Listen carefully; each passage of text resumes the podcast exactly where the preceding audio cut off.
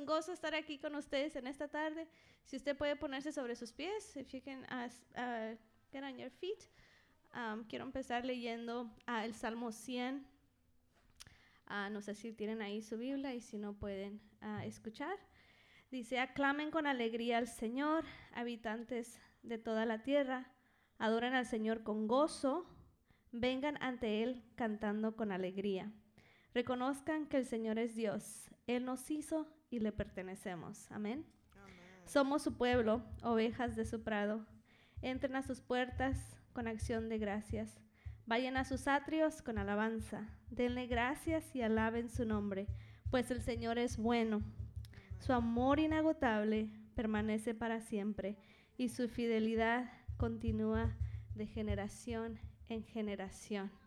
Amén. En esta tarde quiero animarte a de que levantes tus manos, que adoremos al Señor. Eh, la adoración no solamente es para el Señor, pero nosotros nos beneficiamos porque cuando adoramos recibimos de su gozo. Amén. Recibimos eh, fortaleza en nuestras vidas.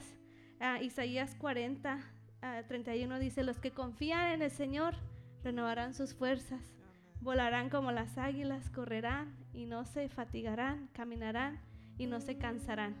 Amén. Quiero animarte a que adoremos al Señor juntos. Amén. Gracias Señor Jesús por tu fidelidad, Cristo, porque eres bueno, Dios. Thank you, Jesus. You are good. You are faithful through generation after generation. Tú eres digno, Señor Jesús. Gracias, Señor. Levanta tus manos ahí, solo dile gracias Señor por ser tan bueno y ser tan fiel Jesús. Gracias Señor, te adoramos hoy Señor y siempre Señor. Gracias Cristo, sí Señor. Ayúdame con sus manos, vamos a declarar que Él es bueno, Él es fiel. declare that He is good.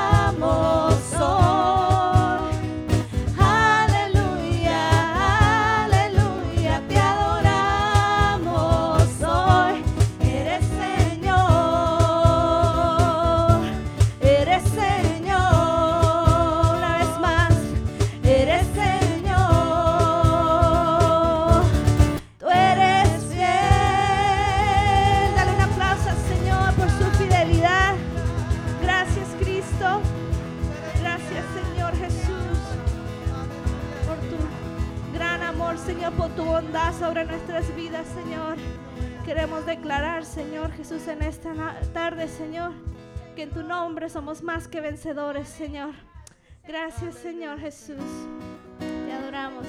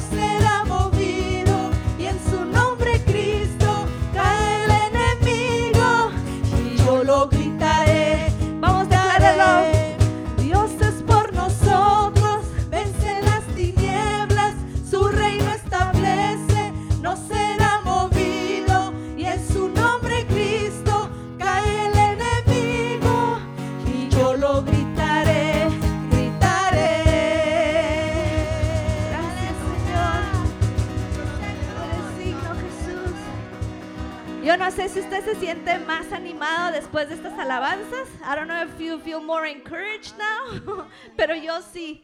Amén. Gracias Señor por ese gozo que tú nos das, Jesús, por esas fuerzas que tú renuevas, Señor, en nosotros, Señor. Que aún estando, Señor, débiles, Señor, físicamente tal vez, con dolencias físicas, Padre, eh, al cantar estas alabanzas, Señor, tú renuevas estas fuerzas, Señor, y nos das el gozo, Señor. Nos das ese gozo, Señor, que a veces podemos perder, Dios. Y te damos gracias, Jesús, por eso y más, Señor Jesús. Por tanto, Señor, que tenemos, queremos darte gracias, Jesús. Ahí donde estás, si tú puedes levantar tus manos y solo decir, Señor, gracias, Padre.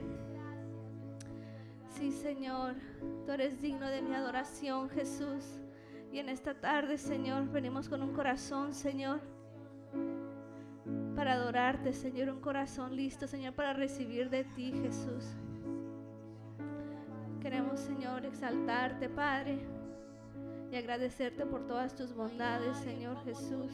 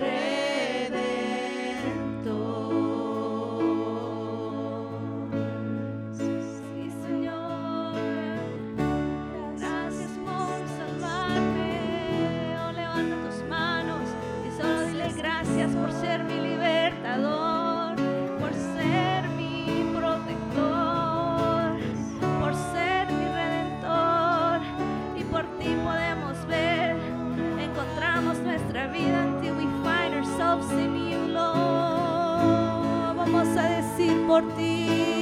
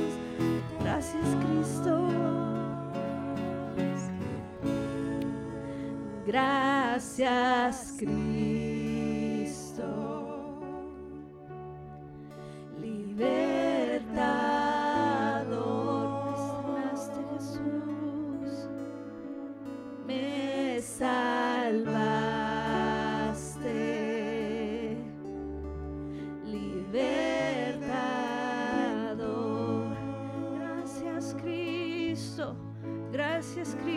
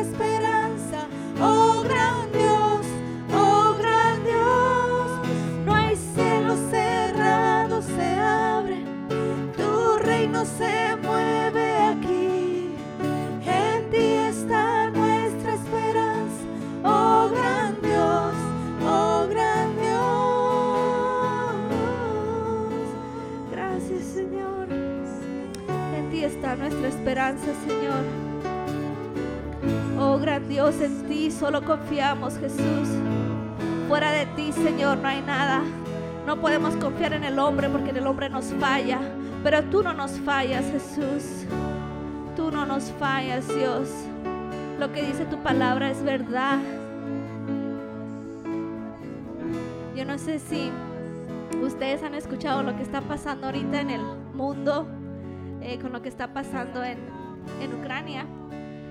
pero casi estoy segura que la mayoría de nosotros sabemos lo que está pasando, ¿verdad? Entonces en esta tarde queremos orar por, ah, por nuestros hermanos ucranianos, por lo que está pasando, por este conflicto que está pasando. So, quiero leer algo en Primera de Timoteo 2, ah, Primera de Timoteo 1, perdón, Primera de Timoteo 2, versículo 1. Y quiero que ponga mucha atención a lo que dice. Dice, en primer lugar, te ruego que ores por todos los seres humanos. Pídele a Dios que los ayude. Intercede a su favor y da gracias por ellos. Ora de ese modo por los reyes y todos los que están en autoridad para que podamos tener una vida pacífica y tranquila, caracterizada por la devoción a Dios y la dignidad. Esto es bueno y le agrada a Dios, nuestro Salvador, quien quiere que todos se salven y llegue a conocer la verdad. Pues hay un Dios y un mediador que puede reconciliar a la humanidad con Dios y es el hombre, el hombre Cristo Jesús. Él dio su vida para comprarles la libertad a todos. Y en esta tarde queremos orar en esa dirección. Amén. Queremos orar por nuestros hermanos que están allá. Ahorita nosotros estamos acá mirando lo que está pasando allá. No sabemos si algún momento ellos van a estar mirando lo que puede estar pasando acá. Eso algo que si, no, eh, si usted puede juntarse con su familia o con el hermano que está a su lado, vamos a interceder. Amén porque el Señor nos manda que nosotros oremos. Oremos por valor para las personas que se arrodillan en las calles, en el frío, por su país. Oremos por unidad en el país. Oremos en contra de principados y potestades. Um, oremos por la paz entre las dos naciones. Oremos por las iglesias. Amén. We want to pray for courage for those. Uh, we want to pray for Ukraine right now for what's happening. We want to lift up our voices for peace, for unity. We want to pray against evil spirits and rulers of the unseen world. What's happening? We want to pray for peace between both countries. Padre bueno, oramos por estas dos naciones, Señor. Las cubrimos con tu misericordia. Hijo de David, ten misericordia de estos países, Señor. Oramos en contra de guerra. Oramos por la gente inocente que está siendo afectada por este conflicto, Señor. Dios, pedimos tu intervención, Jesús. Oh, precioso Espíritu Santo. Conforta, Señor, al desanimado. En este momento, Señor, cubrimos con la sangre de Cristo a los dos presidentes de estas naciones, Señor.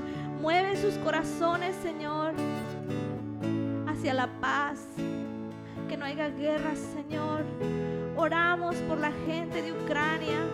Que tú los levantes, Señor, de las cenizas, Dios. Levántalos, Jesús. Que tu mano sobrenatural los sostenga en tu nombre poderoso, Jesucristo. Que Padre, Señor, podamos levantarlos ahorita, Señor, como en algún momento levantaron las manos de Moisés, Señor Jesús. Los levantamos en oración, Señor Jesús. Padre, pedimos, Señor, por la paz, Jesús. Gracias, Señor. Tómate un minuto más y sigamos intercediendo por tu shalom, Señor, en estos países, Padre. En el nombre de Jesús, Señor, oramos por paz. Que comience a reinar en este momento, en este país. Por paz, Señor, que solo tú puedes dar, Señor Jesús. Que vayas llegando esa paz a estos países, Señor. Que como dijiste, Señor, una vez que oráramos por Jerusalén, Señor, oramos hoy por Ucrania. Levantamos nuestra voz por Ucrania, Señor. Por el corazón, Señor, de estos presidentes, Señor. Oramos por las iglesias, Señor, por los pastores, por los misioneros, Señor, por cada ciudadano, Señor. Señor, de tu shalom. Gracias, Señor. Manda tus ángeles, Señor, en defensa de tu pueblo, Señor. Que no haya más sangre, Señor, sino que, Señor, eh, haya de tu paz.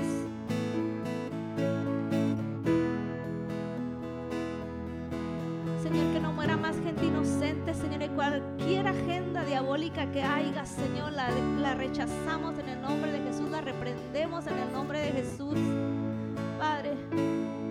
Y declaramos, Señor, que tú reinas, Señor, sobre estas dos naciones, Señor.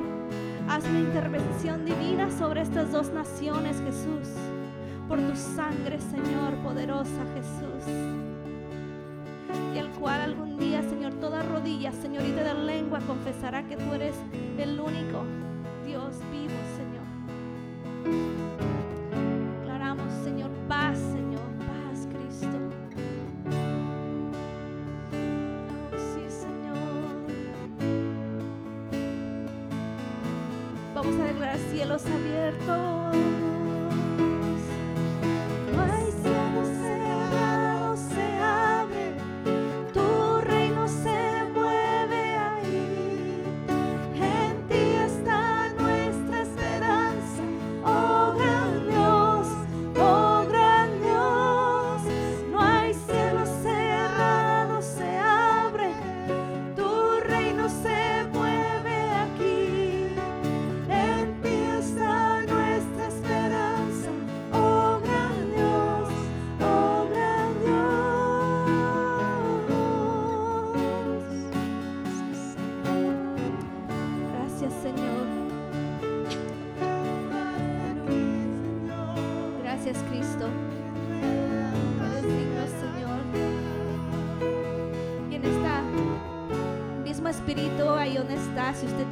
Usted tiene su diezmo, su ofrenda, prepárela para traerla, presentarla delante del Señor.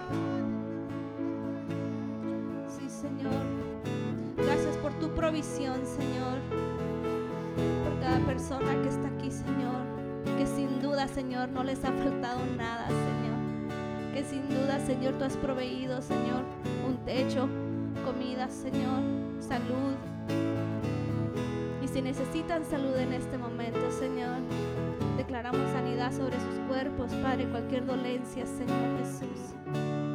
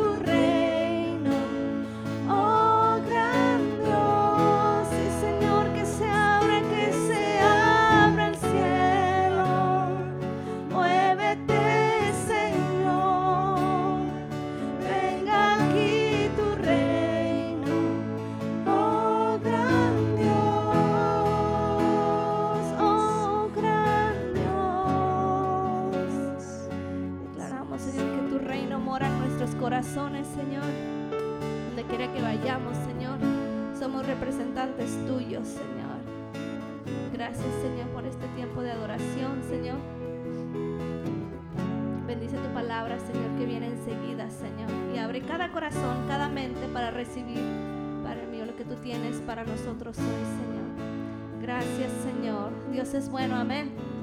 Para siempre es su misericordia. Amén. Amén, amén.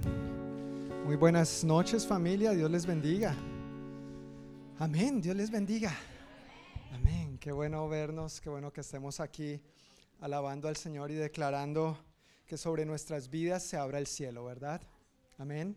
Que se abra el cielo, que venga su reino, que se haga su voluntad. Y qué buena oportunidad para orar juntos también por la nación de Ucrania. Tenemos eh, familia en Cristo, tenemos amigos, tenemos misioneros, tenemos pastores allá. Y bueno, eh, no nos queda más que orar, ¿verdad? Pero Dios es bueno, Dios sigue siendo bueno. Dios es todopoderoso y que esta sea una temporada para nosotros interceder fervientemente en favor de esta nación y que venga el reino de Dios en medio de estas dificultades y que Dios sea glorificado a pesar de la guerra y de las malas decisiones que a veces nuestros gobernantes toman. Amén. Pero que Dios sea glorificado. Pues en esta tarde yo quiero compartir un par de anuncios para después proseguir con la palabra en nuestra serie de enseñanzas que tenemos hoy. Este primer anuncio, bueno, antes del anuncio quiero asegurarme de que todos tienen su hojita, todos tienen su hoja de anuncios y del bosquejo. Si hay alguien que no la tenga, por favor, eh, quiero pedir el favor a los sugieres que me ayuden a repartir. Si no tienes una de estas hojas, levanta tu manito. Dani Alcocer, por acá al frente, el hermano Dani Alcocer. Ok, el único hoy, gracias. Uy, mi esposa, vea. ¿Qué pasa, Dani? ¿Qué pasa, Diana? Vea, los dos con la D. ¿Alguien más con D? No. Pero bueno, con esta hojita la idea es seguir por un lado las notas, el bosquejo del sermón, pero primero vamos con los anuncios. A ella, como hoy es primer domingo, perdón, último domingo del mes, entonces ya está en su hojita, en su calendario, cómo va a ser marzo, qué actividades tenemos habitualmente en la iglesia en marzo. Pero dos anuncios puntualmente que quiero resaltar hoy tiene que ver con que se acerca el campamento de verano para niños. Cada verano tenemos un campamento para niños de cuarto a sexto grado y jovencitos de séptimo a doce. El campamento será en julio, Dios mediante, pero presten atención a esta información. El domingo 13 de marzo a la una y media de la tarde aquí en la capilla va a haber una reunión informativa, una reunión de información para los padres, ¿no? Sobre todo, si podemos venir con los niños, pues también chévere, pero ahí se van a discutir varias preguntas, la nueva visión de lo que es el campamento de verano, obviamente el costo, el valor acerca de todo esto, cuáles son los requisitos, cuáles son las normas. Entonces, domingo 13 de marzo será esta reunión de información para este campamento aquí en la capilla a la una y media de la tarde y luego el siguiente fin de semana, el domingo perdón, el sábado 19 y el domingo 20 de marzo, después de los servicios en inglés, es decir, el sábado después de las 5 y el domingo después de las 9 y del servicio de las once y media, se estará haciendo una recaudación de fondos con el propósito de, ojalá, bajar lo más que se pueda el valor de este campamento. Si has ido al supermercado en las últimas semanas y te has dado cuenta que con lo mismo, con el mismo dinerito que llevas ahora, llevas menos cosas a la, casa, ¿verdad? Si te has dado cuenta, o, si quieres llevar las mismas cosas, pues tienes que desembolsar más. O sea, todo está carísimo y obviamente lo del campamento también, eso está por las nubes. Y la meta de esta recaudación de fondos no es recaudar fondos para becas individuales como se hacía en el pasado. Los niños que querían participar en esto participaban, vendían cosas, había subasta de postres, entonces todo el dinero que se recaudaba iba puntual para, e, puntualmente para esos niños. Esta vez lo que estamos tratando de hacer con esta recaudación de fondos es poder tratar de disminuir el gasto para todos que si el campamento sin esa recaudación costara 400 dólares por niño, esto es solamente por dar un valor, ojalá podamos reducirlo a 300 por niño, a 250 por niño, a 200 por niño, lo más que se pueda. Entonces, si quieres más información o inscribirte para participar en la recaudación de fondos, tú puedes ir a la página web de nuestra iglesia. Si puedes darle a la siguiente diapositiva, por favor, mi hermano, gracias, a nwcfoursquare.org. Le das clic, vas a la sección de eventos y allí en eventos te desplazas hacia abajo hasta donde está la información del campamento de niños de este verano, de la recaudación de fondos, das clic y ahí puedes tener más información o seguir las instrucciones si quieres participar en esto o puedes ponerte en contacto también con nuestro pastor de jóvenes, Ryan Kim, o con nuestra pastora de niños, Ronalie Borley. O si quieres que yo te ayude con algún tipo de información para esto, pues también estoy a tus órdenes para servirte. Entonces esto tiene que ver con el campamento de verano que va a ser en julio. Entonces lo estamos anunciando con suficiente antelación para que Ojalá podamos programarnos de la mejor manera. Y el segundo anuncio que tengo para compartir hoy tiene que ver con una escritura que quiero compartir y luego básicamente dar el anuncio. Esta escritura se encuentra en Primera de Reyes capítulo 2, versículo 1 al 2 y es un interesante consejo que el rey David le da a su hijo Salomón. Dice así, cuando ya se acercaba el momento de morir, el rey David le dio el siguiente encargo a su hijo Salomón. Yo voy camino al lugar donde todos partirán algún día. ¿A dónde? a la tumba. ya estoy a punto de morir, mi hijo. ¿Y qué le dice al final? Ten valor y sé hombre. Sé hombre. O, otras versiones dicen pórtate como hombre, compórtate como hombre. Una versión en inglés dice demuestra que eres un hombre.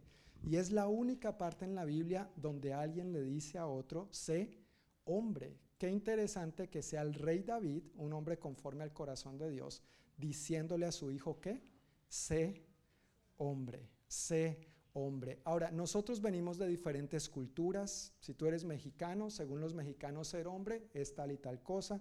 Yo soy colombiano, según mi cultura y mi familia y mi crianza, ser hombre es tal y tal otra. Muchos tal vez llevan buen tiempo viviendo aquí en los Estados Unidos y entonces en los Estados Unidos el hombre americano es así, es asá. Pero tú y yo como hombres cristianos queremos saber cómo es un hombre conforme al corazón de Dios. Ese es el hombre que tú y yo debemos anhelar ser. Entonces, después de la reunión de parejas que tuvimos hace unas semanas, algunos hombres quedaron animados para que hagamos algo nosotros entre hombres. Mujeres, no se pongan celosas, la de mujeres viene, la de mujeres viene. Pero hombres, yo quiero invitarlos a una reunión que he llamado siendo un hombre de Dios. Lo que Dios dice que es ser un hombre. No lo que tu cultura, no lo que tu papá, no lo que tu país, no lo que la sociedad en general dice que es ser un hombre, sino yo quiero invitar a los hombres a que vengamos este viernes, eso será el viernes 18 de marzo, de 7 a 8 y media, en el Banquet Room, para que juntos aprendamos de las escrituras qué es ser un hombre. Yo necesito más ser un hombre como Dios. Espero que otros se animen a esto también. Pero vamos a pasar un buen tiempo juntos, en comunión los unos con los otros, con el Señor y estudiando estas escrituras. Necesitamos ser hombres conforme al corazón de Dios. Entonces, anímense, anótense, aparten esta fecha, reserven ese viernes. Esposas, resérvele eso a su esposo. Dígale, ya te tengo plan para el viernes 18 ¿sí? Vas a ir allá a esta reunión de la iglesia, allá en primera fila, inscríbalo, mándelo, ojalá en ayuno y oración para que le entre más. No, mentiras, pero, pero para que tengamos un buen tiempo con el favor de Dios esa noche. ¿Está bien? Entonces, con estos anuncios queremos ahora despachar a los chiquitines de 3 a 11 años a su clase de escuela dominical. Hoy van con tía Juanita, tía Lupita también, ¿verdad? Y tía Marlene. Gracias. Los chiquitines entre 3 a 11 años van a su clase para recibir la palabra, pasarla bien. Los adultos también la pasamos bien aquí, ¿sí o no? Ah, bueno, yo pensé que se iban a querer escapar para allá también, pero no. Aquí la pasamos muy bien también. Yo sé que somos niños de corazón, pero los niños de 11 para arriba nos quedamos aquí. Los chiquitos sí pueden ir para allá. Pues antes de recibir la palabra, quiero recordar que estamos en nuestra serie de enseñanzas que hemos llamado Los planos, la iglesia que Dios está construyendo. Ya hoy es nuestra cuarta enseñanza en esta serie, todavía nos quedan varias más.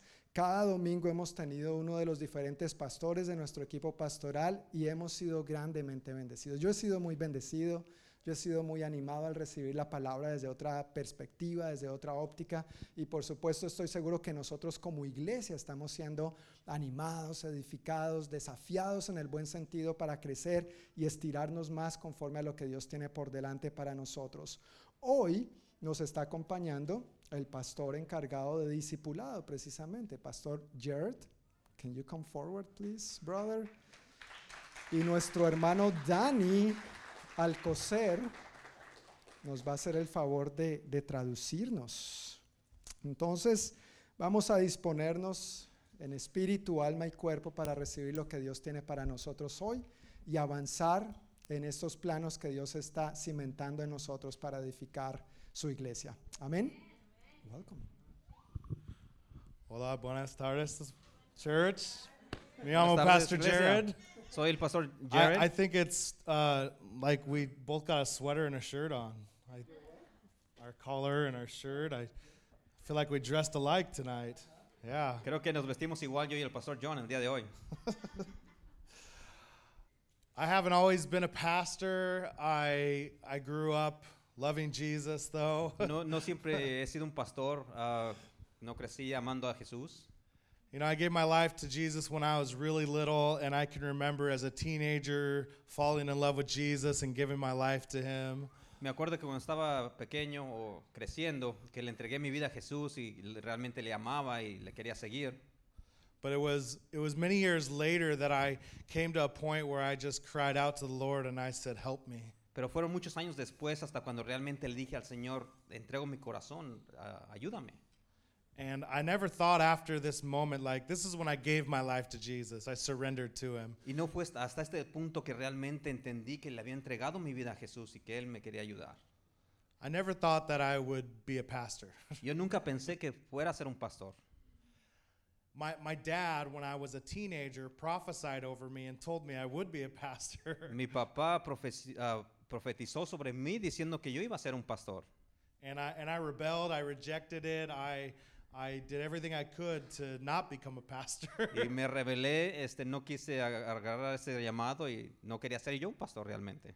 And after I gave my life to Jesus and I came back, I still had no thought that I was going to be a pastor. Y después que acepté el llamado, acepté el ah, llamado del Señor, realmente no, como que no quería ser un pastor todavía. What happened was I began to be discipled by someone and I began to live for Jesus. Lo que pasó es que empecé a ser discipulado por alguien más y empecé a caminar de acuerdo a la voluntad de Jesús. And I haven't actually been a pastor for a job like at a church except for like 3 years ago. Y realmente no he sido un pastor por mucho tiempo, solo tengo como tres años que he estado pastoreando en esta iglesia. But the calling that God had put on my life was something that He did when I was young. Pero el llamado que Dios me hizo a ser pastor realmente fue desde que yo estaba pequeño. And it wasn't just last three years ago that I started living and, and serving as a pastor. Y realmente no fueron hace tres años que yo empecé a vivir como la- con la vida como un pastor. The Lord calls us all to ministry. El Señor nos está llamando, nos llama a todos a ministrar, The, the word says that we're all ministers of the gospel. que somos ministros para el Evangelio. And I had a calling on my life, and, and when I said yes to the Lord, He began to use me that way. Y con el llamado que yo tuve cuando acepté y, caminé en ese sentido, me empezó a, a usar Él a mí. You know, if I had to go back to the go work and still be a pastor, I'd still do it. Si, tengo que, si tuviera que ah, seguir trabajando y ser pastor de la misma manera, yo pienso que lo haría. because it's it's sometimes we confuse the calling and the job Porque podemos confundir el llamado de ser pastor con el trabajo de ser pastor. there's a lot more to my story that i can't i, I would love to share but i don't think i have time Y hay mucho más que quisiera compartir de mi historia, pero realmente no creo que tenga todo el tiempo ahora. but I, what i want you to know is that i had a calling on my life and i said yes Pero lo que quiero que entiendas es que yo tuve un llamado en mi vida y lo acepté. and you have a calling on your life and god's calling you to that too Y tú tienes un llamado que Dios está haciendo en tu vida. and so i want to teach and talk about today about what it means to have a church that is that's equipped Y quiero, es lo que quiero enseñar el día de hoy, lo que una iglesia como equipa a una persona. If you do have your Bibles, we're going to read from the book of Ephesians, chapter 4. Si tienen su Biblia, vamos a ir a, a a- en Efesios, el capítulo 4. And I've titled this sermon, A Church That Equips. Y le puse como título a este a sermón Una iglesia que equipa. And I know that Pastor John has brought in uh, Pastor Ben and Pastor Scott and has taught on um, reach, restore so far. Y yo sé que Pastor John ha traído al Pastor ah, Ben y Pastor ah, Scott y ellos han hablado sobre cómo alcanzar y restaurar. And Pastor Brent, I believe he preached on reaching up to God and reaching out to others. Y un pastor habló sobre alcanzar hacia Dios y alcanzar a otras personas. Pastor Scott taught about really restoring. Y Scott habló sobre la- lo que es la restauración. And these are these key values that we have at Northwest Church. Y esos son valores que están, estamos estableciendo en esta iglesia. We have, there's four of them reach, Son- restore, equip, and send. Son cuatro, es alcanzar, restaurar y enviar. And so today, I wanted to teach you guys about this equip value because that's what I do for a job. Y quiero hablar el día de hoy sobre lo que se trata de ah, ah, equipar, que es lo que yo estoy haciendo en el ministerio. Yeah, I'm the discipleship pastor. Yo soy el, el pastor que se encarga de discipular a otros. And I'm sure you guys have heard this, but we are on mission with Jesus to see the lost saved and disciples made. Y creo que ustedes ya han escuchado que somos una iglesia que estamos llamados a alcanzar a otros para y discipularlos. So this this idea of making disciples is not something that is just for the pastor, So, hacer discípulos, eso no solamente es un llamado que tiene el pastor, but we're all called to make disciples. pero todos estamos llamados a ser di- discípulos. G- we're going to read about it, but later, later after Ephesians, but we're going to talk about therefore go and make disciples. Vamos a hablar de eso un poco después, después de que ah, leamos la escritura. Ah, do you want me to read it, or- Oh no, no, it's Okay, okay, it's okay. Um, so the idea of making disciples and being equipped go hand in hand. So, la idea de hacer discípulos y ah, discipularlos va a ser de la mano, va de mano a mano. The word equip simply means to supply someone with their with their needs. La palabra equipar solamente significa es proveerle a alguien lo que, ellos, lo que él necesita. The dictionary says to prepare someone for a specific task. El diccionario dice que equipar es ah, arre- ah, preparar a alguien para hacer cierto, a cierta cosa. And as a church, we recognize that God has called us to make disciples of Jesus Christ. Y como iglesia hemos reconocido el llamado que tenemos sobre hacer discípulos de Jesús. And the word equip is a practical word for what discipleship looks like as we prepare God's people to continue this mission. Y la palabra equipar es ah, como preparar a una persona para mandarlo a ser discípulos a otros. So if you have your Bibles at Si Ephesians 4, Si tienen ah, sus Biblias en capítulo 4, I'll ask Danny to read it so you- we don't have to go back and forth. ya yo lo voy a leer para no confundirnos. Ah, Efesios 4 del 1 al 16. Yo pues, preso en el Señor, os ruego... O del 11, ah, no, the- no 1 through 16. 1 through 16. 1 through 16. Ephesians 4, 1 through 16. Yes. See, Yeah. So it's 1 through 16. Okay, sorry. see. Ah, ok, dice, yo pues preso en el Señor, os ruego que andéis como es digno de la vocación con que fuiste llamados, con toda humildad y mansedumbre, soportándoos con, paciencia los unos a los otros en amor, solícitos en guardar la unidad del Espíritu en el vínculo de la paz. Un cuerpo, un espíritu, como fuiste también llamados a una misma esperanza de vuestra vocación un Señor, una fe, un bautismo, un Dios y Padre de todos, lo cual es sobre todos, y por todos, y en todos. Pero a cada uno de nosotros fue dada la gracia conforme a la medida del don de Cristo. Por lo cual dice, subiendo a lo alto, llevó cautiva la cautividad, y dio dones a los hombres.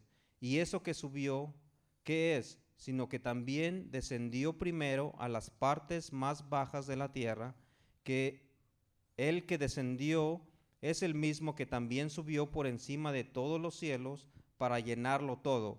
Y él mismo constituyó a unos apóstoles, a otros profetas, a otros evangelistas, a otros pastores, a otros maestros, y a fin de perfeccionar a los santos para la obra ah, del ministerio, para la edificación del cuerpo de Cristo, hasta que todos lleguemos a la unidad de la fe y del conocimiento del Hijo de Dios, a un varón perfecto a la medida de la estatura de la plenitud de Cristo, para que ya no seamos niños fluctuantes, llevándonos por donde quiera de un viento de doctrina, ah, por estratagma de hombres para engañar, emplean con astucia para las ah, astucia las artimañas del error, sino que siguiendo la verdad en amor, crezcamos en todo en aquel que es la cabeza, esto es Cristo, de quien todo el cuerpo bien conce- concertado y unido entre sí por todas las coyunturas que se ay- ayudan mutuamente,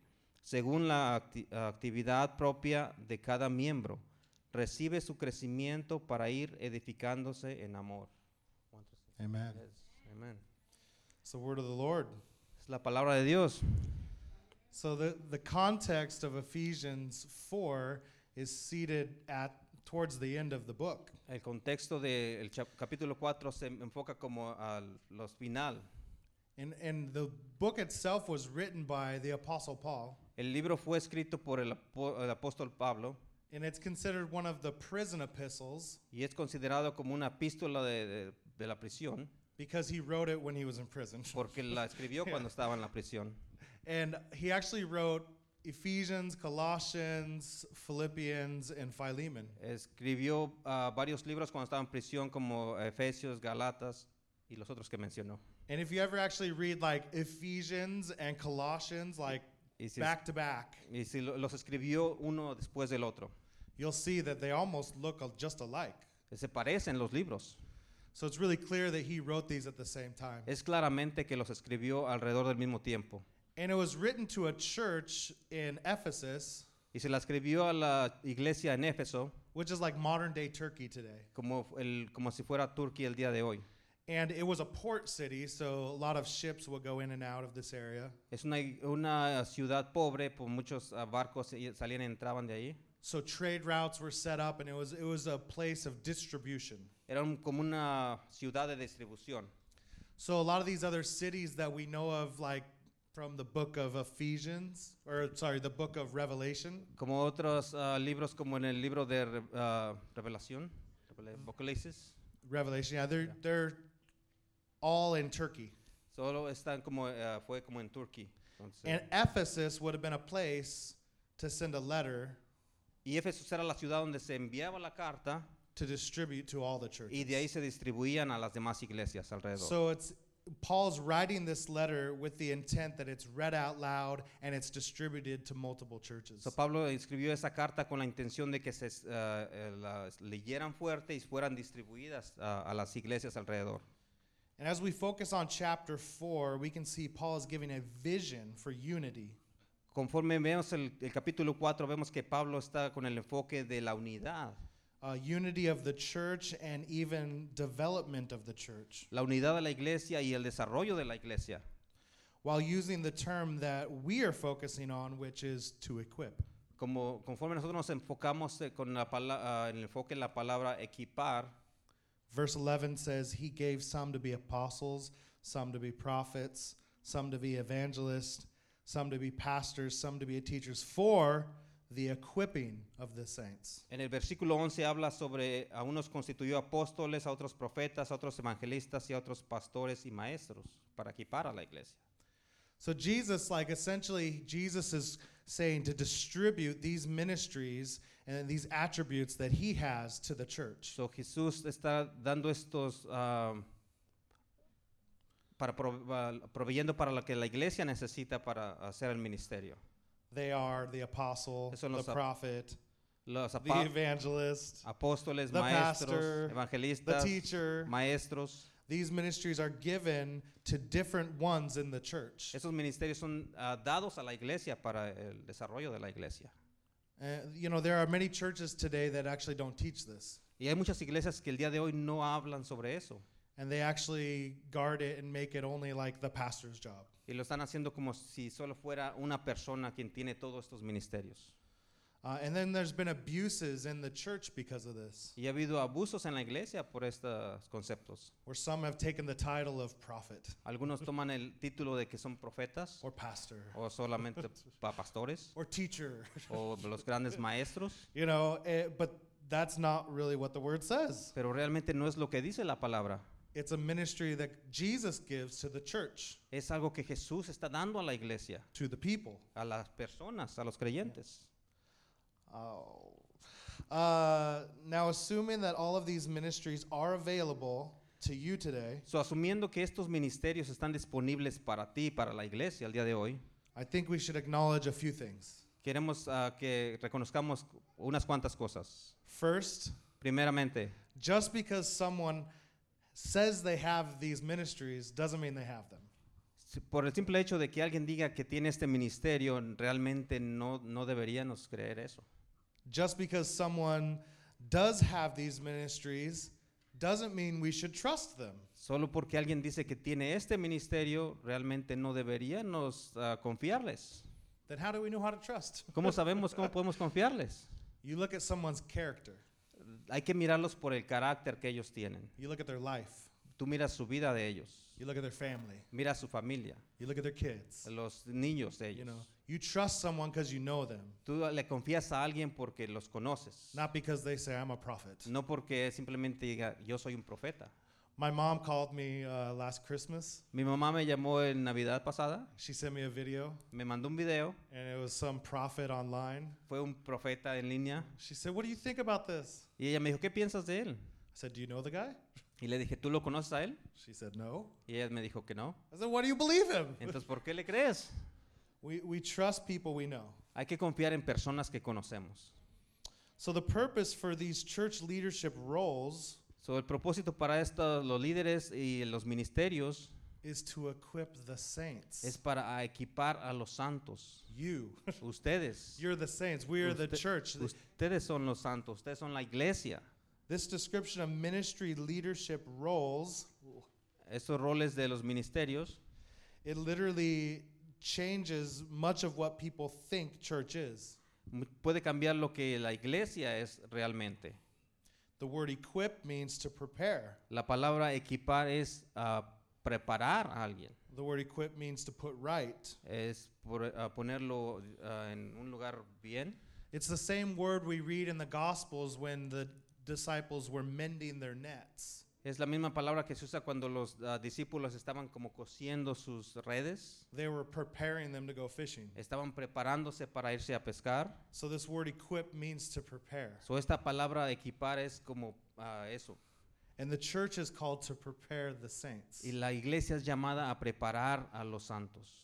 The role of the pastor is not to be Jesus, El- el, ah, la posición del pastor no es de ser Jesús él, but to prepare the people to be used by Jesus. pero preparar a la gente para que sea usada por Jesús. Yeah, the pastor equips people to pastor in their world, in their context. El pastor prepara a las personas para que ellos sean pastores en su mundo donde están ellos. The role of prophet equips people to hear God's voice and give prophetic words. La palabra profeta es para que la gente escuche la palabra de Dios.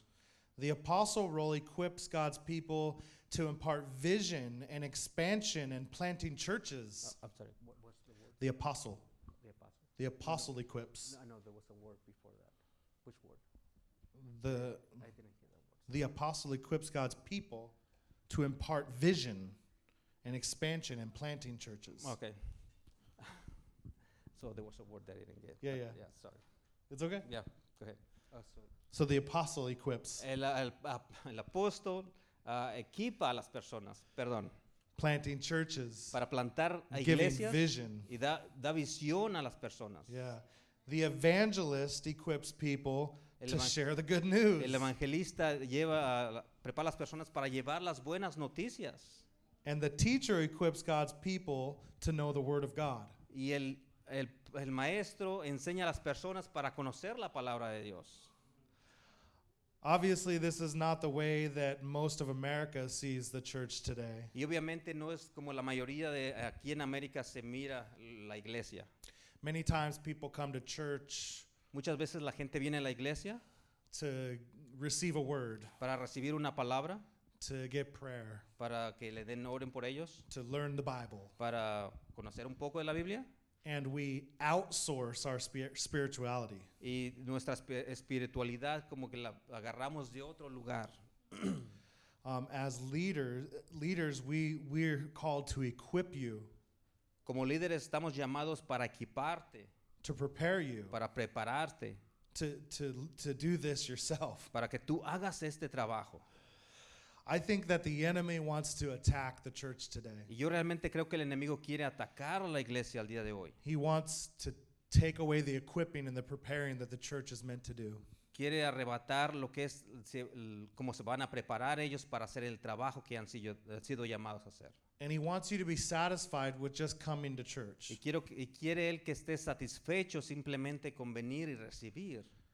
In the Old Testament, there are some stories about blacksmiths. En el ah, Testamento, en el ah, Viejo Testamento hay unas palabras que se hablan sobre los herreros. One of the strategies of war was for the opposing king to get rid of your blacksmiths. Una de las estra- estrategias del enemigo era quitar a los herreros de, de esas personas para que no pudieran tener sus espadas o las herramientas. Because during time of war, you would take your plows and your shovels and your forks to the blacksmith. Porque en el tiempo de guerra ellos llevaban sus ah, herramientas para que fueran afiladas, to make swords and spears and weapons. para hacer espadas o lo que ellos iban a usar. So a strategy of the enemy was to get rid of your blacksmiths. O sea, La estrategia del enemigo era quitar a esas personas a los cuales llamaban herreros, Then you would you would not be able to have weapons to defend yourself. para que no tuvieras las armas para defenderse. This natural strategy has also is also effective spiritually. Esta tragedia natural también ha sido afectada espiritualmente. And Satan wants to remove the equippers. Y lo que el enemigo quiere es arrebatar a los que están preparando a las personas. It seems like, oh, it's not bad that a pastor prophesies Y puede decir, no, no está tan mal que el, el pastor esté profetizando or teach the word of o God esté enseñando la palabra de Dios or do all of the ministries we've talked about. o que haga todo el ministerio que, de los que hemos estado hablando. But if Satan can get you to believe that that's what church is about Y si el enemigo te puede hacer creer que eso es lo que, de lo que se trata la iglesia and not about equipping, y no sobre equipar a la iglesia, then it's like taking the blacksmiths away. es como quitar a los herreros en ese tiempo. You can read about this in 1 Samuel 13, Tú puedes ah, leer esto en la primer, en 1 Samuel 13, in 19, 2 Kings 24. en Segunda de Reyes. Uh, it's also very similar to what Pharaoh did when he took away the straw to make bricks. Es algo similar a lo que Faraón hizo cuando quitó la, el- la paja para hacer los adobes. But if we're going to be a church that equips, Pero si vamos a ser una iglesia que vamos a, a equipar, we must understand tenemos que entender the ministry gifts of Jesus, que la el ministerio de Jesús, how to cultivate that in our church, cómo, cómo tenemos que cultivar eso en, en nuestra iglesia and how to glean from them. Y cómo usarlos.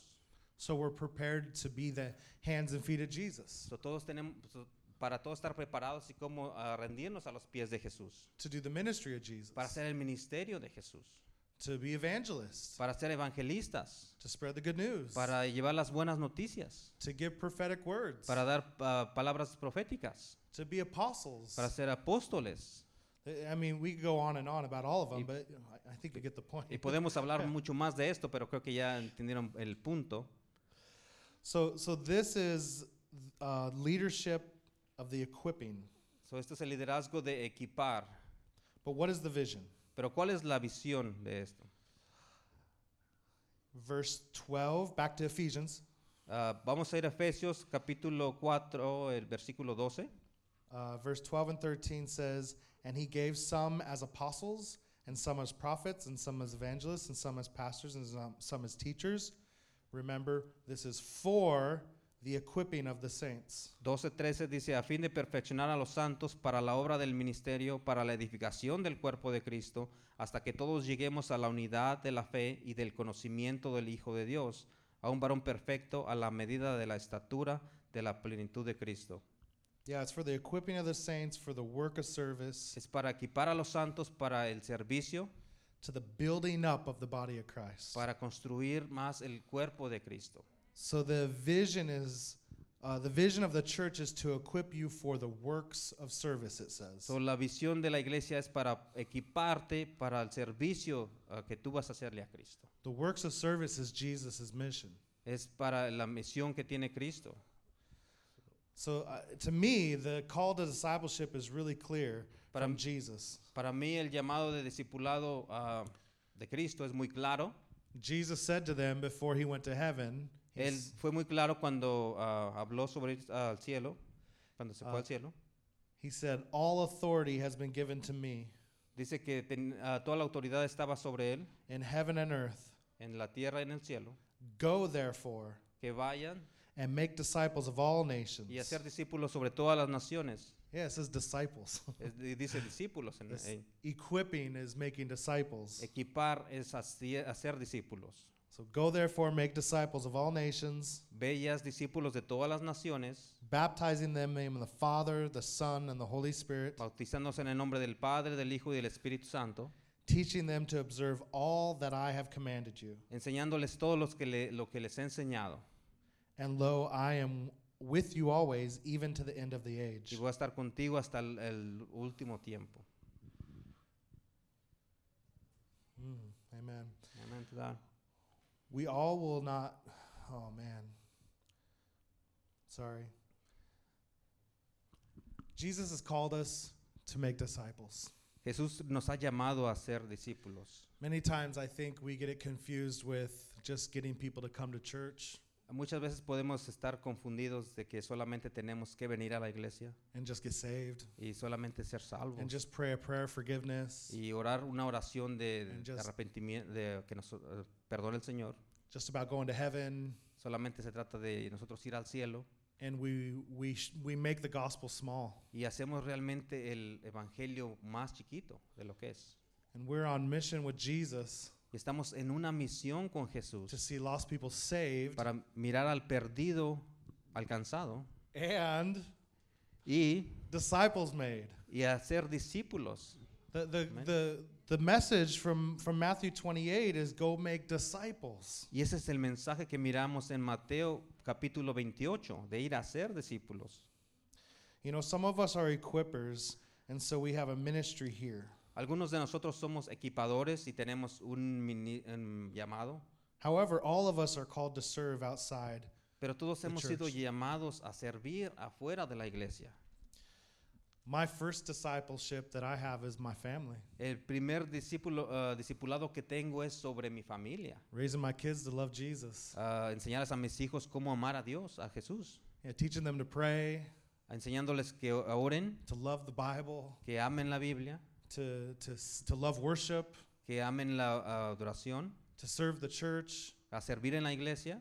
And so we're making disciples. So, estoy haciendo discípulos And, and we want to make it clear that you're called to make disciples. y queremos hacer ah, en claro que tu llamado es hacer discípulos. That's what the Bible says. Y eso es lo que la Biblia nos enseña. Maybe you don't have a family, A lo mejor tú no tienes una familia, but you have people that God's called you to make disciples of. pero tú tienes personas alrededor de ti que Dios te ha llamado a ser los discípulos. This vision must increase if we're going to reach people for Jesus. Y esta visión tiene que crecer más si vamos a ser discípulos de Jesús.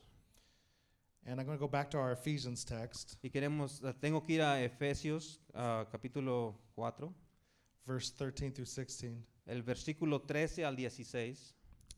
As a result, Ah, you want me to read? sorry, sorry, No, you we no longer will be children, tossed here and there by the waves and carried about by every wind of doctrine. Hasta que todos ah, lleguemos a una unidad de la fe y del conocimiento del Hijo, a un varón perfecto a la medida de la estatura. You just want to read the whole thing? Yeah, 13, 13, 16. Yeah. 13, 16, okay. Ah, a la medida de la estatura de la plenitud de Cristo, para que ya no seamos niños fluctuantes, llevados por donde quiera de un viento de doctrina, por estratagma de hombres que para, que para engañar emplean con astucia las artimañas del error, sino que siendo la verdad en amor, crezcamos en todo en aquel que es la cabeza, esto es Cristo, de quien todo el cuerpo bien con- concertado y unido entre sí, por todas las coyunturas que se ayudan mutuamente según la actividad propia de cada miembro, recibe su crecimiento para ir edificándose en amor. So there's a list that I see here that we can see in, in equipping the church. Y hay una lista que yo puedo mirar aquí de cómo podemos equipar a la iglesia. The first one is La primera es the people of God will have discernment and resist deception. la, el pueblo de Dios tiene que re- ah, discernir y resistir la decepción. The people of God will speak God's truth in love. El, ah, el pueblo de Dios tiene que hablar la verdad en amor. They'll know it, they'll show it, and they'll share it. Tiene que entenderla, conocerla y compartirla. The people of God will grow in likeness of Jesus. El pueblo de Dios tiene que crecer como, ah, como Cristo. He's not just a payment for our life, No but, a- solamente fue un pago para nuestra vida, but he's a pattern that we can follow. pero es un, un modo de ser que debemos de seguir. Uh, the bo- and the last one, number four, the body of Christ will be encouraged. El último es el cuerpo de Cristo va a ser animado, You'll be strengthened tú vas a ser and fortalecido endure every situation. y vas a, a, eh, confrontar cualquier situación. Some people just want to be inspired, but not instructed. Algunas personas solamente quieren ser fortalecidos pero no instruidos. They want to be touched, but not trained. Quieren ser tocados pero no quieren ser entrenados. They want to be encouraged, Quieren ser animados but not equipped. pero no equipados. If that's our attitude, then we're going to miss it. Y esa, si esa es nuestra actitud, vamos a perder el punto. We're going to miss what God has for us. Vamos a perder lo que Dios tiene para nosotros. So this is th- this is the mission that we have here at Northwest Church. The reason why we came up with this mission. Y esa es la misión que tenemos aquí en la iglesia de Northwest, es con lo que mm, tenemos. It's the reason why we've come up with these core values. La razón es porque tenemos estos, mm, perdón, Core values. core values. estos, Reach, restore, Yes. equip. Yeah, yeah. Core values. Yeah. So um, I actually Valores. asked Pastor John if he could come up and because in our church, I know this is too much. Yes, okay, is- you're good. in our church, we do it a certain way. En nuestra iglesia lo hacemos de cierta manera. Y But le I voy asked Pastor John to come tell you about how you guys are doing it. le voy a pregun- a decir al pastor que les diga cómo lo hacemos. All right. You want to come tell him? All right. So Pastor John's going to tell you how you guys are making disciples and being equipped here at your church. So, el pastor John les va a explicar un poco más de cómo hacemos los discípulos y cuál es el procedimiento a seguir de cómo ser equipados como discípulos. Amén. Amén. Amén. Thank you so much, Pastor Jared. Gracias, mi hermano Dani también. Gracias. En la iglesia del noroeste estamos en misión con Jesús para ver a los perdidos salvados y discipulados. Yo creo que ya más o menos nos sabemos eso de memoria. ¿Sí? ¿Lo, podemos repetir juntos? Sin trampa. Sin trampa. Después, después viene el, ¿cómo es que se llama la- el papelito? Se me el acordeón, gracias, el acordeón, se, me olvida. Es que en Colombia decimos chancuco, en la República Dominicana dicen chivo, entonces a uno se le empieza a trocar los cables. El acordeón, sin acordeón, Daniel, por favor. En la iglesia del noroeste estamos en misión con Jesús para ver a los perdidos salvados y discipulados. Amén. No solamente gente perdida que llegue a ser salva, esa es la parte fácil, pero lo complicado es el discipulado. Mira, Jesús fue muy claro. Si alguien quiere venir en pos de mí, ¿qué tiene que hacer? Niéguese a sí mismo, tome su cruz y sígame. Y esa es la parte que a veces no nos gusta, porque implica morir. Morir a nuestra carne, morir a nuestro ego, morir a, a- a- mi yo, morir a mi manera de hacer las cosas, morir a lo que yo quiero hacer. Pero es que ya no vivo yo, vive Cristo en mí. Ya no se trata de mí, se trata de Cristo. Se trata de que nos, vol- nos volvemos esclavos por amor para Él, no, no un esclavo en el mal sentido. Pablo habla de eso, de, de lo que es ser un esclavo por amor. Ahora, nosotros tenemos estos valores centrales, mi hermano Dani, core values, valores centrales o principales. que son alcanzar, restaurar, equipar y enviar. Hemos hablado de alcanzar a Dios en oración. Somos una casa. Mi casa será llamada casa de oración.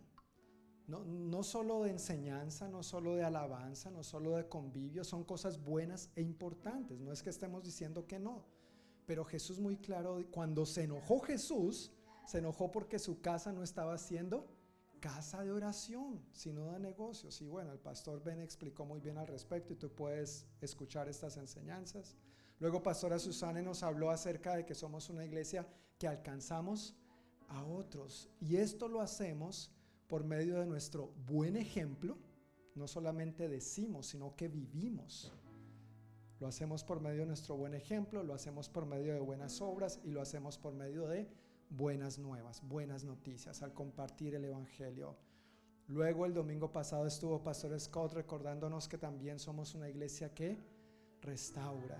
Y él compartió su testimonio de dónde el Señor lo sacó y lo que Dios ha hecho en él y cómo él ha visto vidas de personas transformadas por medio de la restauración de Cristo. Cuando le dicen sí a Dios en serio, porque tengo que decir que a veces hay gente que le dice sí a Dios, pero no es en serio. Honestamente, siendo claros y pelados. Pero cuando uno le dice sí a Dios en serio, hay un antes y hay un después. Cristo vino a partir la historia de esta tierra en antes de Cristo y después de Cristo. Tu vida y la mía, Pastor Jared compartió, él, él estaba huyendo a Cristo, él estaba huyendo al llamado, pero es evidente que encontró a Cristo. Después le estaba huyendo al llamado, pero aquí está. Thank you. Gracias por ser un pastor y por obedecer el llamado de Dios. Ahora no tenemos que confundir nuestro trabajo con el llamado o con el ministerio. Todos somos llamados por Dios. Tú eres un misionero, tú eres un apóstol. De lo que tú has aprendido, tú estás llamado a enseñar. Dios nos pide que demos por gracia lo que por gracia hemos recibido. Ahora, algunos, claro, tenemos estas funciones. Los llamamos funciones ministeriales, los llamamos eh, dentro de los dones que Dios da a su iglesia para este propósito. Pero en esencia todos tenemos la responsabilidad. Y yo quiero leer este pasaje nuevamente de Efesios 4, 11 al 12. Tranquilos, no voy a volver a predicar.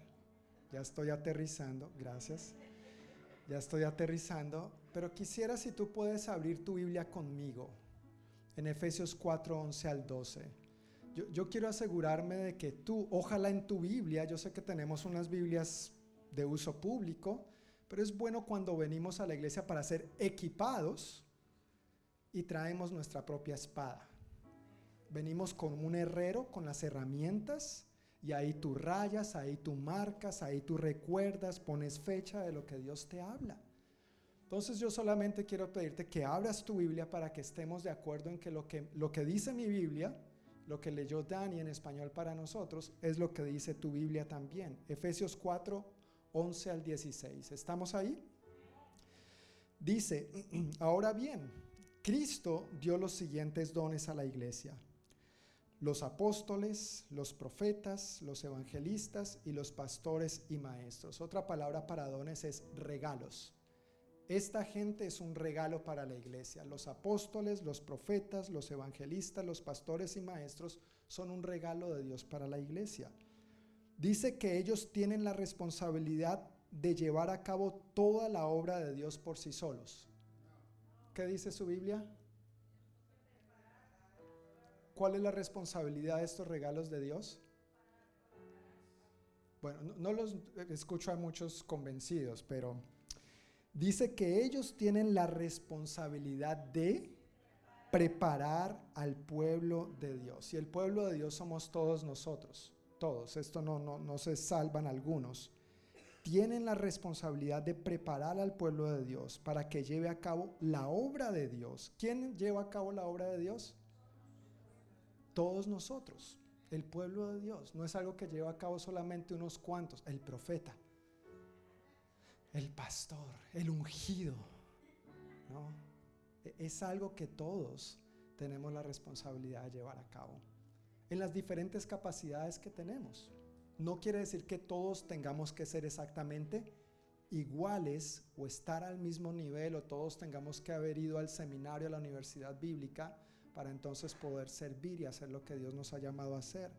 Pero es la responsabilidad de que el pueblo de Dios lleve a cabo la obra de Dios y edifique o edifiquemos juntos la iglesia. La serie de la que estamos hablando se llama Los Planos, la iglesia que Dios está construyendo. Y dentro de esa iglesia que Dios está construyendo, cada uno de nosotros somos un obrero, no solamente algunos. ¿Cuál es tu parte? ¿Cuál es la mía? ¿Qué podemos hacer juntos?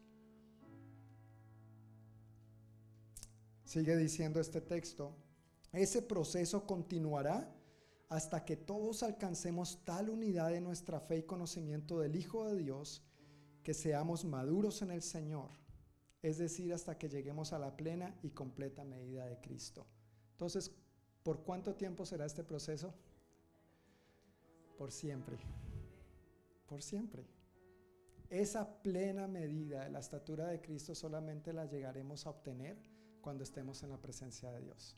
Mientras estemos aquí, mira, por más que tú y yo sepamos del Señor, por más años que tú y yo tengamos en el Señor, por más conocimiento, estudios, dones, recursos, talentos, experiencia que tengamos en el Señor, necesitamos con humildad seguir aprendiendo y seguir dependiendo del Señor. Ninguno de nosotros aquí lo sabe todo.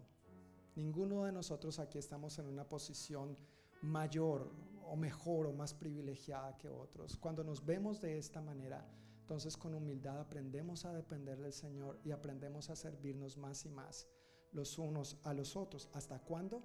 Hasta que Cristo nos lleve a su presencia o hasta que Él vuelva por su iglesia. Entonces ya no seremos inmaduros como los niños. No seremos arrastrados de un lado a otro ni empujados por cualquier corriente de nuevas enseñanzas. No nos dejaremos llevar por personas que intenten engañarnos con mentiras tan hábiles que parezcan la verdad.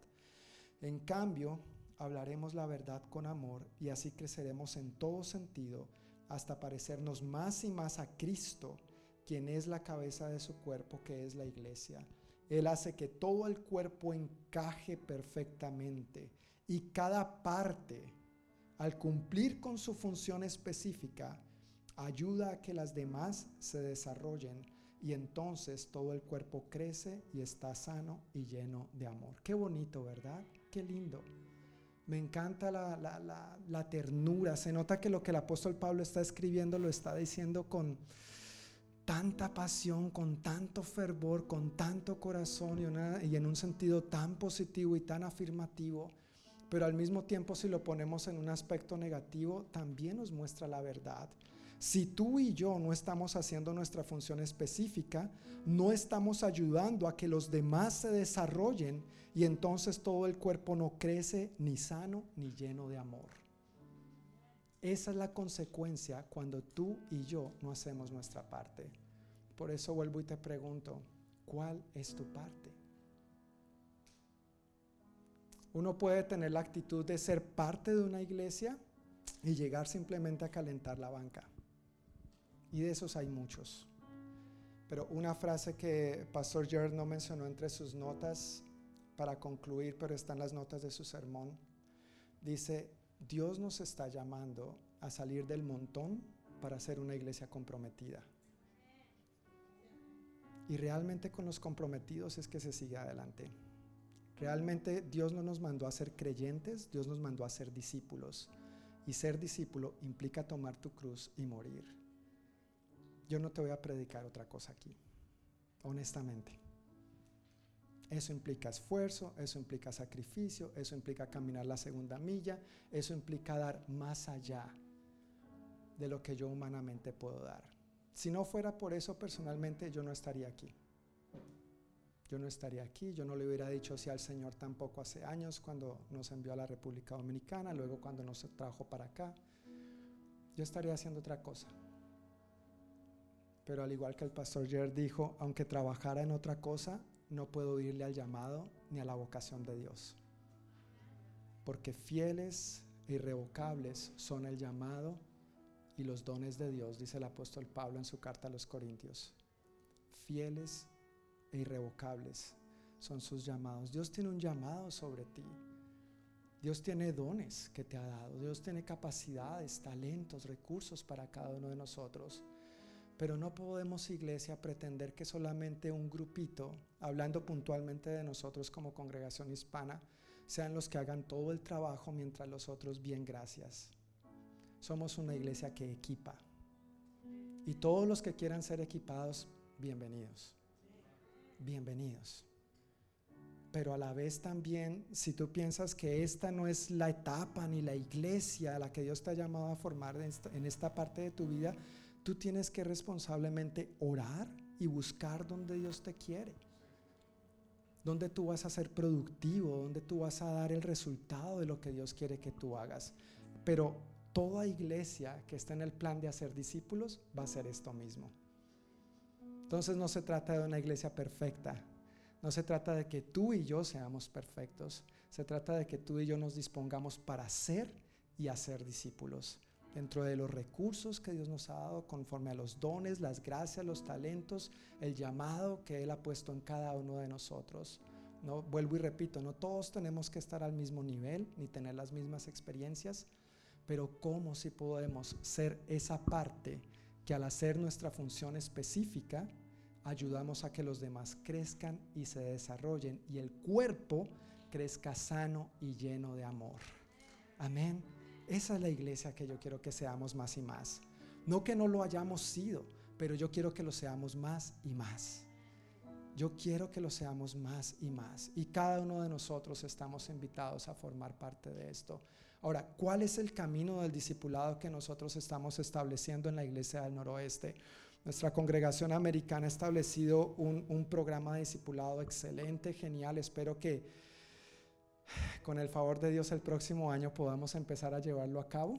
Hay mucho que traducir. Varios de ustedes, por ejemplo, son perfectamente bilingües. Nuestros hijos son bilingües. Ellos podrían ayudar a traducir. A veces yo no tengo tiempo para traducir. Porque tengo que orar, tengo que llamar, tengo que visitar, tengo que estudiar, tengo que ayunar Es mi responsabilidad principal, ¿no es cierto? Pero este camino, este patrón de discipulado que estamos estableciendo tiene que ver precisamente con caminos de discipulado y son varios de ellos, buenos, son cinco. Luego también tenemos grupos de discipulado, es algo que he tenido en mi corazón desde antes de venir acá, es algo que he tenido en mi corazón. Espero que en algún momento lo veamos, vea este sueño cumplido con el favor de Dios. Luego tenemos mentores y luego tenemos la escuela de discipulado. Pero todo eso son materiales que, por ejemplo, necesitan ser traducidos, por un lado. Por otro lado, necesitamos quién quiere y cuándo quiere. También. Ojalá tú quieras, yo quiero. Pero tenemos que ponernos de acuerdo el cuándo, el dónde, el quién, el de qué maneras. ¿No es cierto? Todos somos parte importante de este proyecto. Nosotros como congregación hispana no hemos tenido todavía un camino muy definido de lo que es el discipulado, pero una de las cosas en las que yo sí soy ferviente creyente del discipulado es en la práctica. La práctica hace al maestro, dice el dicho popular, ¿no es cierto? Si no lo busques en la Biblia, eso no está en la Biblia. Pero Proverbios habla mucho de la práctica de ejercitar los dones, de poner al servicio de los demás lo que de Dios hemos recibido. Y nosotros como una iglesia que equipamos o como congregación hispana, una de las maneras que mi esposa y yo sí siempre, siempre ha sido una bandera en nuestro ministerio, cómo equipar, es en la práctica. Si tú quieres ser equipado, sirve. No hay otra manera. ¿Cómo tú aprendes a manejar la máquina del check-in de los niños?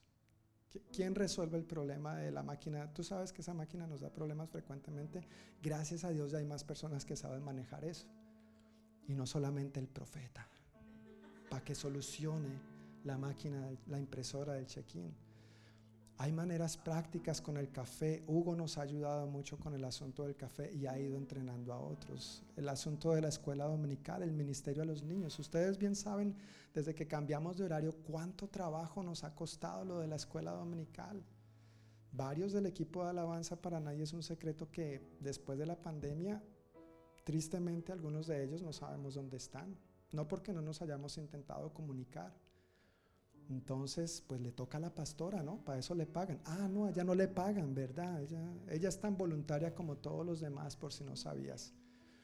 Aquí es pague uno y lleve dos, como normalmente nos ha tocado en el ministerio. No me estoy quejando, nosotros lo hacemos de corazón para el Señor. Nuestra recompensa viene de Dios y eso lo tenemos claro. Y no estoy diciéndote esto para quejarme, yo creo que hemos llegado a un punto de confianza y de conocernos, y tú conoces mi corazón, pero solamente quiero mostrarte cuán importante tú eres.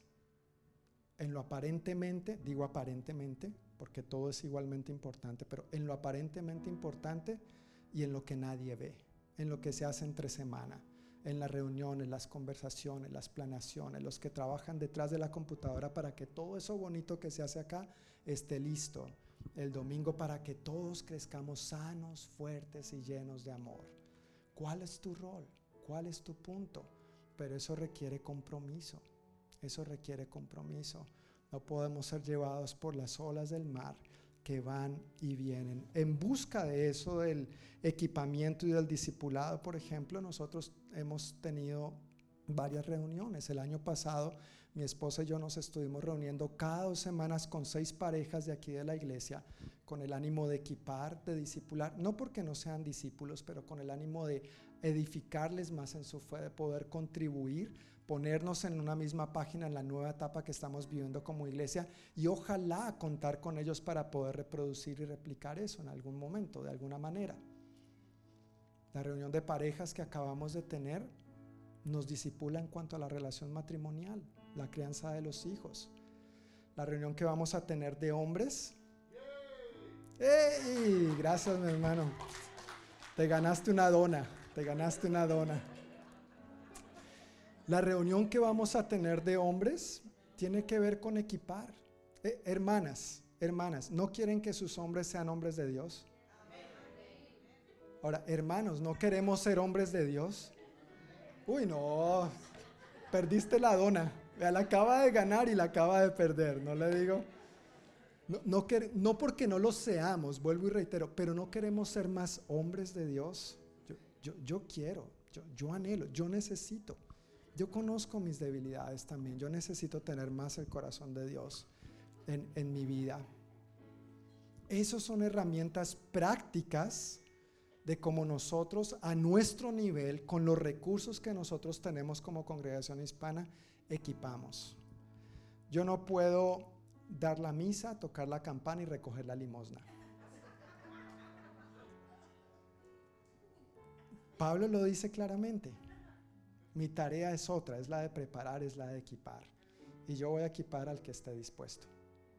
Yo voy a equipar al que quiera.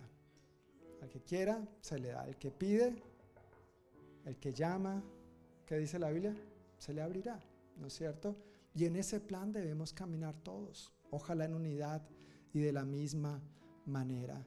Precisamente porque estas reuniones de equipamiento son tan importantes, nosotros el próximo 11 eh, de marzo, viernes 11 de marzo, tenemos la reunión de servidores, la primera reunión de servidores del año, donde a esa reunión estamos invitados todos los que ya estamos sirviendo de una u otra manera o todos los que desean servir. Y todos están cordialmente invitados a esta reunión. Esto no es solamente para un grupito exclusivo, pero obviamente como queremos hacerlo de la mejor manera y de manera balanceada y equilibrada, queremos estar claros en cuáles son los parámetros, cuáles son las expectativas, qué esperamos de un servidor, pero qué se espera de la iglesia también, qué se espera del liderazgo y cómo podemos juntos cultivar una cultura de equipamiento, de servir, de alcanzar, restaurar, equipar y enviar. ¿Cómo estamos caminando en esa dirección? ¿Cómo alcanzamos a nuestras próximas generaciones, nuestros niños? Tú sabías, no tenemos cuidado de niños, tenemos ministerio de niños. Son dos cosas muy diferentes. Si hay algo que yo no quiero dar aquí es cuidado de niños. Yo quiero que ministremos a nuestros niños. Esos son los futuros líderes, esos son los futuros profetas, apóstoles, pastores, evangelistas y maestros. Y en ellos yo quiero que invirtamos bien. Por favor, ven y sé parte de esto.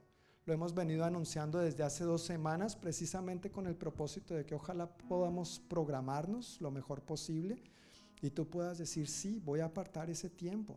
Yo sé que algunos tal vez tienen compromisos o algunos ya tenían otras cosas que hacer, pero si tú puedes apartar ese tiempo, de verdad te lo agradezco inmensamente. Eso es parte de lo que nosotros hacemos para equipar. Todos están cordialmente invitados y bienvenidos para que nos pongamos en la misma página y sigamos edificando juntos lo que el Señor quiere edificar en su iglesia en esta temporada. Entonces a la salida de la capilla hay una hoja. Si la hoja se llena, porque ya está casi llena, puedes escribir tu nombre por atrás. Escríbelo por atrás, escríbelo en la pared si quieres. No mentiras. Escríbelo por atrás, pero danos tus datos, danos tus datos para que podamos saber con quiénes vamos a contar para estar listos con los materiales, los recursos que debemos tener para estar lo mejor preparados posibles para esa noche. Entonces no salgas, por favor, si el Señor pone en tu corazón el anotar tu nombre en esa, para esa reunión que vamos a tener el 11 de marzo a las 7 de la noche. Entonces quiero invitarles a que se pongan de pie. Vamos a orar para concluir y expresar a Dios nuestra gratitud por lo que Él nos ha hablado. ¿Nos ha hablado el Señor? Yo creo que sí, nos ha hablado, nos ha animado, nos ha edificado, nos ha exhortado. Ahí al final de la hoja que tú tienes hay unas preguntas. Y yo quiero que esas preguntas tú las veas en casa, las consideres en oración y las respondas conforme a lo que el Señor ponga en tu corazón. Amén. Padre, agradecemos inmensamente tu bondad y tu gracia sobre cada uno de nosotros. Señor, te agradecemos por lo que somos como iglesia, por lo que has hecho. Reconocemos tu gran fidelidad en el pasado, reconocemos tu mano y tu gracia, Dios, sobre este cuerpo de creyentes a lo largo de tantos años. Gracias, Padre, por todo lo que tú has hecho a lo largo de, la vida de esta iglesia, la iglesia del noroeste, en esta, en esta comunidad, en las tantas familias que han que han pasado por aquí, Señor. Gracias por lo que estás haciendo ahora en esta nueva temporada. Y gracias por lo que vas a hacer, Dios. Con gran expectativa, nosotros vemos hacia adelante y vemos hacia el futuro, recibiendo de ti la gracia y la ayuda que necesitamos, Dios, para hacer lo que tú has planeado que seamos ahora y para que hagamos lo que tú has destinado que tu iglesia haga, Señor. Gracias, Padre, que nos has llamado a estar en misión contigo para ver a los perdidos alcanzados y discipulados. Ayúdanos, Señor, a ser un fiel reflejo de lo que es un discípulo. Ayúdanos, Señor, para que nuestro diario vivir vivamos esta verdad de negarnos a nosotros mismos, de tomar nuestra cruz y seguirte. No de manera impositiva o litúrgica, religiosa, pero de corazón, Señor, porque te amamos. Dentro de las capacidades, los recursos, los dones, los talentos, los llamados con que tú nos has bendecido a cada uno de nosotros, Dios. Queremos hacer tu voluntad. Queremos ser equipados para entonces también equipar a otros. Queremos dar por gracia lo que por gracia hemos recibido. Sigue avivando el corazón de tu pueblo, Señor.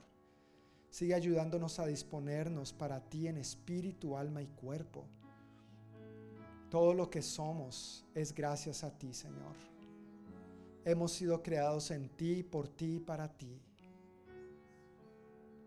Queremos llevar a cabo, Dios, los buenos propósitos que tú ya habías trazado de antemano para cada uno de nosotros y no queremos perdernos ninguno de ellos, Dios. Ayúdanos a servirte con humildad Ayúdanos a cumplir nuestra parte específica dentro de este cuerpo para que asimismo sigamos contribuyendo al desarrollo de los demás y crezcamos en unidad, sanos y llenos de amor. Padre, bendícenos en el transcurso de esta semana, que tu palabra siga calando en lo profundo de nuestros corazones y pido que mientras cada uno de nosotros meditamos en estas preguntas al final de la hoja, que tu Santo Espíritu nos hable profundamente y caminemos por delante con la convicción que tú pongas en nuestro corazón al respecto. En el nombre de Jesús. Amén. Amén. Que el Señor les bendiga, querida familia, que pasen una muy buena noche. Y con el favor de Dios nos vemos el próximo domingo, a la misma hora, por el mismo canal.